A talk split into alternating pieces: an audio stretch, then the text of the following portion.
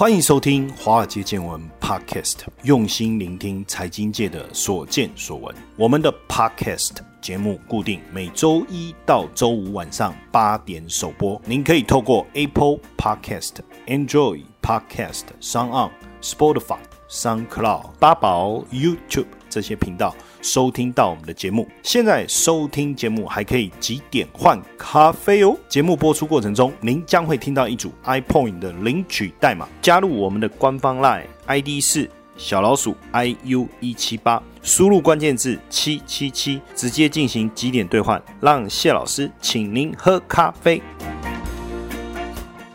大家晚安，欢迎大家啊，又再一次在空中跟大家相见。今天是星期一，大家有没有这个周一增候群？就是因为在周末放假过后啊，周一回到工作岗位的时候，会有点意兴阑珊，想要早点下班。那所以呢，晚上八点的时候呢，谢晨老师在 Podcast 伴随着大家来度过这个 Monday Blue，我们叫周一增候群。所以解决周一增候群有没有什么好方法？其实我之前有听过一个方法，就是提早让自己进入工作状态。所以像这个周末呢，我带着家人出去度假哈，顺便也帮我父亲庆祝一下这个父亲节啊。然后带着我妹妹两个小孩，龙凤胎哇，好可爱，一男一女哈，不到一岁，带他们出去走一走，哎，逗一下。有时候到底是我们在玩他们，还他们在玩我们，反正。哇，太太有趣了！然后顺便带我父母去亲戚家走一走，两个老人家也非常非常开心。回到家大概下午四五点而已哈，休息一下我就回到办公室了，我就开始整理礼拜一要跟大家分享的一个 podcast 的内容。因为到现在为止，我们 podcast 的下载人次，我那天看是已经超过一万五了哈，这个成长的速度很快。本来我们只是很轻松的想要做这件事情，但是因为下载的人数越来越多，而且成长的速度越来越快，以后我开始很认真的去做这件事情哦。所以每天确实要阅读很多资料哦，做一些整理，然后希望把比较新、比较正确跟投资相关的一些讯息来分享给大家。所以礼拜天晚上我就进入工作状态了。那这样子呢，也就是怎么样很快的摆脱 Monday Blue 的一个方法，就是提早在礼拜天晚上进入战斗状态，一个。是早一点睡，另外一个呢，就是礼拜天就先看一下公司的资料了哈，就有有一点提早上班的感觉哈，这样周一早上上班的时候就比较不会面临到 Monday Blue 哦。当然没办法，这个每个礼拜啊都是这样，大家也要能够去调试一下心情，总不能礼拜一的时候上班就在想礼拜六要去哪里玩，对不对？好，那今天要跟大家分享什么？之前其实我们就已经跟大家分享过游戏产业哦。那今天我我觉得我们可以再深入的来讨论一下，因为这一次在游戏产业当中啊，当然分很多区块哦，有电竞、有游戏机、有手游的部分哦。那上一次我们算是在之前的节目当中我们曾经提过，但我们属于比较大范围的在谈这整个游戏产业哦。我相信有在玩游戏的人都不陌生，就是 Sony 的 PS 啊。这一次呢，日本的 Sony 公布了财报了哈。那它二零二零年财务年度的第一季哦，是到今年的六月三十号。各位在看这个财报的时候，有时候你不能只光看它是哪一年第几季。比如说像 Sony，我刚才讲它是二零二零第一季，但是在台湾的会计年度，二零二零第一季是今年的一二三月叫第一季。可是 Sony 呢，它的第一季是到今年的六月三十号，所以这个部分哦，有时候我们要特别留意一下哈。那财报显示，它在今年的第一季，好，简单来讲，就是到六月三十号这个阶段的财报呢，营收是一点九六八九兆日元哦，那比去年同期来看是上涨了百分之二。那为什么我们大部分会跟去年同期相比哈？基本上，为了要确保没有所谓的受到季节性因素的一个影响，你说暑假跟暑假比比较合理嘛？你暑假不可能拿来跟这个寒假比嘛？因为季节的一个影响性不同，所以我们基本上在比这个财报的时候啊，都是会跟去年同期来做一个比较。那净利润呢是两千三百三十三亿日元哦，那跟去年同期相比。大幅度增加了百分之五十三，所以这个部分的数字非常非常的亮眼，也让 Sony 的股价在今年以来从疫情最低点到目前为止来看，涨幅超过百分之五十哦，也让整个日本前二十大企业的排名啊大洗牌。，Sony 本来都排在日本电话电信公司跟 Docomo 的后面。那这一次啊，整个获利的成长让它股价上来以后，它的市值啊也往前跑了哦，也冲到两大电信公司前面了哦。那 Sony 到底是为什么在这一次财报的一个发布当中有这么亮眼的表现呢？最主要还是因为宅经济哈。今年的四到六月的游戏业务的营业利润呢，就达到一千两百四十亿了哈，就是在游戏业务的一个部分哦。那较去年同期是成长了百分之六十八，尤其是六月推出的游戏软体叫《最后生还者》续集，全球销量三天竟然突破了四百万套，所以代表这一波疫情所带来的生态的一个改变，还有我们的生活形态的一个改变，也刺激了整个游戏产业的一个发展哦。当然，现在大家最关注的焦点是什么？就是第四季要开卖的主机 PS 五哦。那原先对供应链下单只有五百到六百万台，但是现在根据新闻资料哦，还有这个研究资料的一个追踪哦，Sony 现在是积极的追加订单，预计下半年 PS 五的订单量可能会增加到九百甚至一千万台，等于比原先的订单是一举跳增了五成到一倍哦。那 PS 四啊？P.S. 五的前一代叫 P.S. 四，它是在二零一三年的时候推出的。当时推出下半年销售的台数是七百五十万台，所以这一次如果 P.S. 五啊，它真的下半年首批推出就卖到一千万台的话，那就破纪录了。那这一个 P.S. 五的规格是比 P.S. four 当然要提升嘛，毕竟这个都要不断的改款。那比二零一六年 P.S. four 又做了一次的改款跟升级哦，那这个又比二零一六年改款升级后的整个效能是提升很多。包括在绘图晶片处理的效能上，比前一代高了将近十倍，记忆体的通道也加大了，也首次使用 SSD，那整个处理效能大幅度要进了。当然，对电源供应的瓦数哦需求也大幅度提高，比上一代增加了三倍多。对于散热的需求也大幅度提高。当然，这个部分的一个提升也让 PS 五的售价肯定会比 PS Four 高了，但是会高多少哦？到底市场能不能接受？我觉得到时候。这个定价策略出来，我们可以再仔细来追踪。那至于概念股的部分，我们等一下后面再来讨论哦。那当然，从这个角度来看，宅经济的部分确实是提升 Sony 整个业绩大幅度上升一个非常重要的关键。那不止这样哦，Sony 也开始多角化经营，包括在今年推出用穿的冷气。大家不知道知道这个东西，因为夏天实在太热，而且我觉得现在夏天的这种热啊。会热到让人有点不舒服，尤其是在台北哦，它这种盆地哦，这个热的时候很闷呐，然后空气又不流通哦，所以像我们到高雄的时候就很舒服哦，虽然它热，但是它的空气比较干燥，然后呢，这个风会流动，所以虽然热，但是汗反而不会拼命的一直流。可是，在台北呢，只要一离开办公室哦，哇，那个汗流的程度实在是很夸张。那所以，Sony 推出这个穿戴式的冷气啊。他用群众募资的方式啊，募到六千六百万日元。那募到呢，就开发这个穿戴式冷气。这个穿戴式冷气使用的对象是谁？就是上班族。你可能要常常在外面走动，我是像业务人员，但是你又不是激烈运动，也不会大幅度流汗，所以你可能穿的就是衬衫，对不对？所以这个行动式冷气呢，你就是要先穿上一个 Sony 特别做的一个 T 恤。后面有个小袋子，把这个行动冷气放进去。放进去以后呢，其实整个看起来是蛮平整的哦。然后你再把衬衫套上去，诶，有模有样，对不对？然后出去外面跑见客户又不会尴尬。然后呢，热它又可以帮你降温，基本上可以帮你降多少度？十三度。但就台北来讲，冷的时候不会冷到哪里去啊。其实你说十度也都还好。但在日本冷的时候啊，可能零下真的是冷的会不舒服。所以它这个行动冷气。你可以讲叫行动空调，因为它也可以帮你提高温度，降温可以降十三度，提高温度可以提高到八度哦。那问题是，如果冷气开了以后很冷怎么办？暖气开了以后太热怎么办？或是突然要关闭怎么办？所以它有做了一个 App 给智慧型手机来用，等于说你可以自己去调节温度哦，然后也可以看一下电量目前有多少，要不要充电了之类的哈。那所以其实这样看起来哈非常方便。在 Sony 官网上，你已经可以看得到这一台哈，差不多三千六百块台币。但你还要买一件 T 恤哦，搭配了这个 T 恤。那如果你怕要替换，你可能要多买几件。那 T 恤不贵，我看一下台币大概五百块左右。诶，所以这个也算是科技发展过程中一个很有趣。要不然我们都拿那个什么开户啊、股东会赠品，不是有那种小电风扇？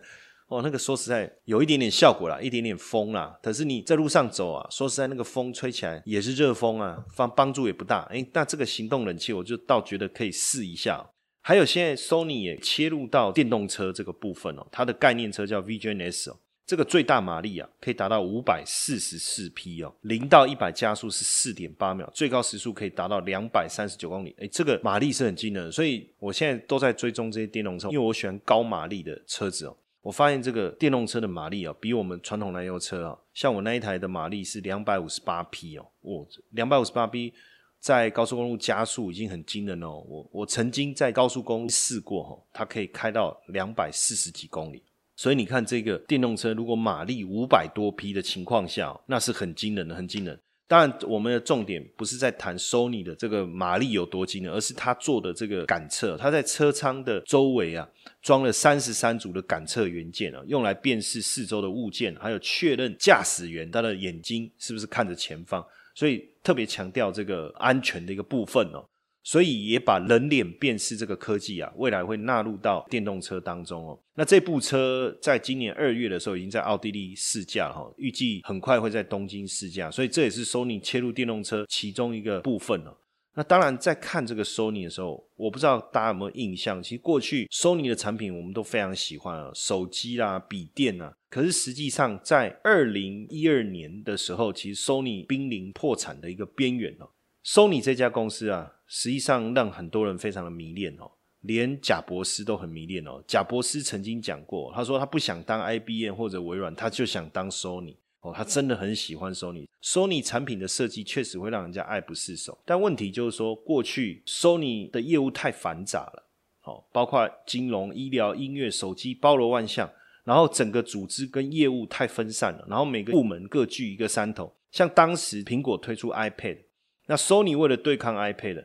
然后每个部门都有推出产品，总共推了四个产品，是不同部门推的哦，就是为了对抗 iPad，然后彼此还互不支援哦。所以后来在二零一五年，应该说二零一二年哦，平井一夫就接下了这个 CEO 的这个位置哦。过去 Sony 的 CEO 啊，很多背景啊，可能是艺术啊、音乐这些特质，所以很多人都开玩笑说。这种艺术背景的这些 CEO 是不是导致 Sony 衰弱的一个原因呢？因为过去的 CEO 像大贺典雄，他是业余指挥家；出井伸之是拉小提琴的，但后来接班的平井一夫，他是念文学的。不过我觉得这这里面还是有一些差别，因为毕竟平井一夫的父亲是银行家，所以他应该血液里面还是有银行家的这个血统哦。不过他没有继承父业，对不对？这个在日本来看哦。大部分子承父业的概念哦，算是一个特例。但你仔细看哦，他接了 Sony 啊，等于把这个银行家的血统带进来，重新的整顿。当然，他刚开始进 Sony 的时候，大家并不看好。为什么？因为他是长期在国外长大的日本小孩，英文是比日文还流利哦。所以当时大家都在怀念这个 Sony 创办年盛田昭夫的时候，其实对平井一夫来讲，他没有任何支持的声音。好，那怎么办呢？当然，在国外长大的小朋友，有时候他的这个抗压性，我们觉得确实比较强。那所以他就低下头，弯下腰，默默的来做。首先，他做的事情是什么？要优化整个资产跟体制啊。所以在二零一二年上任的时候呢，他就把 Sony 东京玉电山地区的总部大楼把它给卖掉了，连窗户都当做文创周边也给卖掉了。不赚钱的业务部门，像这个 Vios 个人电脑部门，他也把它卖掉。这个时候，他喊出一个口号，叫 “One Sony”，把各个部门整合，技术壁垒打破。哦，那当然，Sony 也借着推出 PS4 成功的翻身哦。在到二零一五年的时候啊，PS4 卖出至少四千万台哦，不但帮 Sony 站稳脚步，甚至那一年营收达到七百亿美金，帮 Sony 呢重新转亏为盈。当然，在那之前，除了二零一二年有小赚以外，其实每年都在亏损，所以平井一夫等于利用三年的时间呢，把 Sony 从破产的边缘整个拉回来。所以呢，他在退休之前呢，媒体都称他为什么 Sony 的救世主。那当然了解了这次 Sony 大家对他这么好的一个预期，包括他过去从破产翻身的一个过程。那等一下第二段回来呢，我们就要来继续看一下。如果 PS 五会热销，那到底有没有什么样的股票可以去投资？我们等下回来再继续跟大家分享。现在的 ETF 投资太热门了，谢老师教你如何让自己从 ETF 的新手变成行家。谢老师受邀华冈基金会邀请举办最新的 ETF 投资讲座，免费报名，只要在我们的 Line at 小老鼠 iu 一七八加入以后，输入关键字一。T F 就可以连接到报名网页，鼓励大家，邀请大家，欢迎大家一起来参加 E T F 新手变行家。基本上，我觉得今年是一个特殊的一年哦，发生了非常非常多的事情。疫情的发生让全球经济出现一个洗牌的状态，也让我们的生活方式出现一个很大的改变。有很多我们认为不可能发生的事情也发生了哈，所以当然今年呢，本来宅经济的这样的一个思维没有那么明显，所以暑假呢，对于游戏机热卖的程度，大家并没有寄予非常高的一个厚望。但是疫情的发生呢，让整个宅经济呢突然之间一飞冲天哦，整个宅经济产业一个发展的规模比我们想象的更为惊人。所以也让这一次 PS Five 啊，它在还没有推出啊，整个火力啊，就是相当相当的旺哈。游戏行业市场调查公司啊，DFC 啊，分享了一个对次世代主机销售量的一个预测哈。那根据 DFC 它做的一个数字来调查，他说从明年二零二一年一直到二零二四年这四年，PS Five 的销量会是 XSX 哈。就是 X One 啊，它的 Super X 啊，这个机种的两倍哈。那最近几个月，我们在看 Sony 也好，微软也好，在游戏这个产业啊，竞争的相当相当激烈，但是策略就不同，就是这个状态是越来越明显哦。那这种明显的结果，反而没有让微软追上 Sony，反而是让 Sony 的 PS 跟 Xbox 的销售量啊，持续的一个拉开。那目前看起来，PS Five 的一个销售量会大幅的超过 Xbox。那最新的 DFC 的销售数据的预估啊，说应该会是二比一啊，销售量应该是二比一。简单来说哈，PS 五有可能成为 Sony 第三台销售量超过一亿台的游戏主机系统。所以现在全球的玩家都在等这个 Sony 次世代主机 PS Five。那有一些新的资讯是出现在官方网站上面哦，那网友就透过这个城市码的一个查询哦，发现两个非常重要的一个关键哦，其中一个呢，就是在查这个 Sony 美国 PlayStation 线上商城网页城市码的时候，哎，已经可以查到 PS 五的踪迹哦。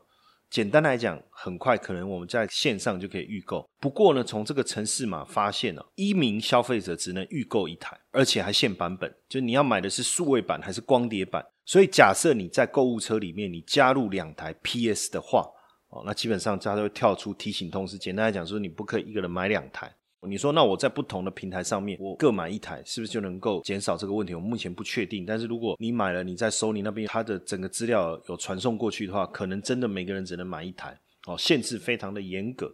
那彭博社也报道，哈，收你已经向供应链追加订单，二零二零年基本上应该是会提供一千万台的 PS Five。哦，那限制这个购买数量原因是什么？其实就是为了预防黄牛的囤货嘛，而且要舒缓这个缺货的可能哦。当年 PS Four 上市的时候也有这样的一个限制哦，所以看起来应该是即将要开放预购。那美国有论坛的网友在城市码里面发现哦，就是 Sony 呢在这个官方商城添加全新的这个标签，就告知用户哪些游戏 PS Four 的游戏硬体周边可以跟 PS Five 相容。哦，这个也确实证实哦，不是所有 PS4 的作品都能够跟 PS5 相容。具体的范围现在目前还不确定哦，当然还是要等 Sony 来公开啊。因为现在已经有公开的是什么，就是 PS5 的规格、外形，还有第一波有哪些游戏，这已经公开了哦。但是实际上可以开放预购的时间，还有到底实际的价格是多少，我想相信啊，所有的粉丝们就是期待了哈。接下来就是我们今天的彩蛋时间。今天的领取代码 A 四零零九 A 四零零九，活动详情呢，请到下方的说明栏观看。那当然，我们一开始就讲到这个宅经济的部分，带动了 PS Five 整个供应链的订单倍增了，原本的五百到六百变成是倍增到九百、一千，甚至也有人喊到一千两百万台。那当然，这主要还是在宅经济哦，让大家玩游戏抗议的需求大幅度的一个增加哦。那原本这个 Sony 第四季的 PS Five 的销售预估应该会吸引一千五百万到两千五百万户原本的 PS Four 的用户来升级哦，这个应该是有机会，所以预计应该是九百到一千万台，所以等于比原来增加了一倍哦，一倍。那现在根据这个业内的人士啊所分析的资料来看的话，这个游戏机的一个上市第一年的量，就算一千万台好了，也不过比 PS Four 多了两百五。大家的重点其实还不是在看这里，大家的重点是在看明年的一个成长性哦。因为 PS Four 呢，到目前为止的全球累计销售量是超过一点一亿台，所以如果 PS Five 能够接下这一个销售这么旺的一个水准的话，有可能在后面持续几年当中，持续带动整个 Sony 的一个业绩哦。那最主要还是在 PS Five 的规格大幅度的一个提升嘛，包括 CPU 跟 GPU 的部分效能整个大幅度的拉高，也支援这个光线的追踪处理，所以记忆体的通道加大，也使用了 SSD，所以整个规格大跃进以后啊，对于电源的需求也大幅度增加。PS Four 呢，它的基本款呢，对于电源供应器的瓦数的要求是一百多瓦哈，但是高阶已经达到三百多瓦。那电源供应器的设计的难度其实很高，就难度越高，毛利率也越高。所以新版的 PS Five 的电源供应器的规格拉升的情况下，对于像台达电也好，群电也好，它的业绩会有帮助了哈。那也另外就是 PS Five AMD 的定制的处理器封测完毕后，六月初已经开始出货了，所以相关零组件的供应链也开始动起来了，市场也其实也相当看好这一波的一个拉货潮。那我估计啊，Sony PS Five 的整个产业所带动的这个拉货潮，预计从现在开始应该会一路旺到年底。因为你要去想哦，PS Five 在今年圣诞节应该会成为圣诞礼物上面 checklist 里面的一个排行榜前几名吧？我觉得，就小朋友想要啊，我想要 PS Five，好，这个应该会在这个心愿清单上面排排行前几名，前三名我觉得应该不是太大的问题。所以从现在开始追加订单，就是要应付我觉得年底第一波上市的这个销售量。那目前群电在台湾算是同时供应 S bus 跟 PS 电源供应器的厂商了哈。那游戏机的产品占它营收比重也算是高哈。那今年群电是负责 PS Four 的一个收尾哦。那所以 PS Four 后面的订单其实都是丢给群电哦。所以能见度当然到十二月没有什么问题。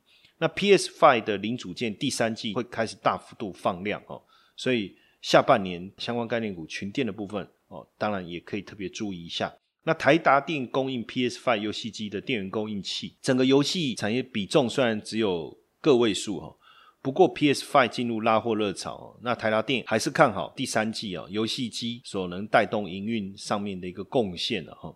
当然，整个概念股包括这个 TMD 代工的台积电哦。因为 PS Five 里面的处理器用的是 AMD 的哦，那所以包括帮 AMD 代工的台积电哦，那组装有谁？有和硕哦，有宏准。那 IC 再板厂有谁？有南电哦，也有新兴。那均热片的供应商是建策哦，建策。还有电源供应器是谁？台达电哦，群电跟群光，还有光宝科。供应接头的零组件厂是正威哦，维基电麦克风。麦克风的部分是裕泰，那快闪机体的部分呢是群联。那我也帮大家看了一下哈，就今天来看哈，整体 PS Five 概念股的表现就有好有坏了，好坏参半了哈。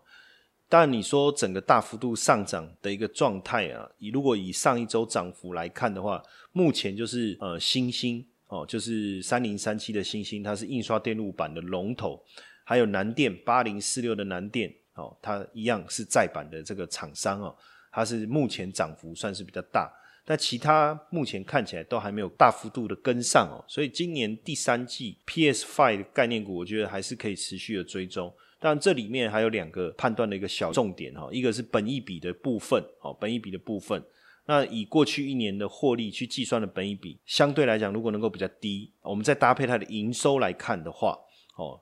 那营收又成长率又惊人的话，那基本上这些股票就有很好的一个表现空间哦。所以我目前看 PS Five 啊相关的概念股营收的表现都还不错哦，像南电哦、建策，还有这个裕泰，还有茂达哦，茂达它是做电源管理 IC 的哈，还有新唐哦，新唐，还有包括和硕跟创维，他们的营收年增率呢都有在二十趴以上哦，都有在二十趴以上。所以今年来看哦，如果是本益比相对比较低的，那营收成长又比较强的这些 PS Five 概念股哦，今年应该还是持续有机会成为市场追逐的一个重心。那就像我刚才讲的哦，如果这个订单追加的过程在还没有正式开卖之前，它应该都要持续去带动整个产业的一个发展。当大家都在注意呃生机概念股啦、防疫概念股啦，可能在注意五 G 的时候。那大家也不妨去思考一下，如果今年这个宅经济的一个这么火热的一个情况，带动了整个游戏产业，那本来 PS Five 的订单预估是五百到六百万台，既然能够在这一波疫情快要接近尾声的当下，它把整个订单拉高到一千万台，那这是不是也意味着相关概念股的厂商的订单在第三季会出现跳跃式的一个成长？哦，那这个跳跃式的成长。一旦出现的时候，当然股价也会伴随着有比较明显的一个推升，所以是不是在这之前，我们就必须先看好这个产业的趋势，然后我们从股价还没有发动，但是它的营运已经开始发动的个股当中，先去找到这个机会。哦，像以目前来看，这个六一三八的茂达，哦，它是做主机板的电源管理 IC，这个本益比是以目前的数字来看，大概在十七倍左右，但是它的营收呢？成长将近三十倍哦，所以这个是一个有潜力的股票。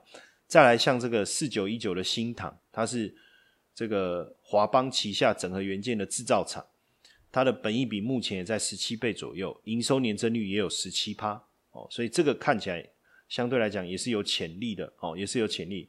另外一个是创维六一零四的创维，本益比相对比较高哦，当然目前大概是二十八倍，但是营收成长。有达到四十九趴哦，这个或许也可以再追踪看看。那其他的呢？当然，大家也可以自己去看这个 PS 五概念股哦，到底有哪些？然后你可以从中照我讲的这个概念去找到本一比相对偏低哦，然后呢，营收成长是不错的股票来做一个追踪。那今年应该到今年下半年 PS 五的一个议题，应该还是会持续的一个发烧了。毕竟今年的宅经济窜升上来以后。应该是会带来一波不一样的一个产业概念。好，那这个是今天我们要跟大家分享的一个内容，也谢谢大家今天收听。那明天晚上八点钟，华尔街见闻 Podcast，谢承彦谢老师在空中持续与大家见面。谢谢大家的收听，晚安。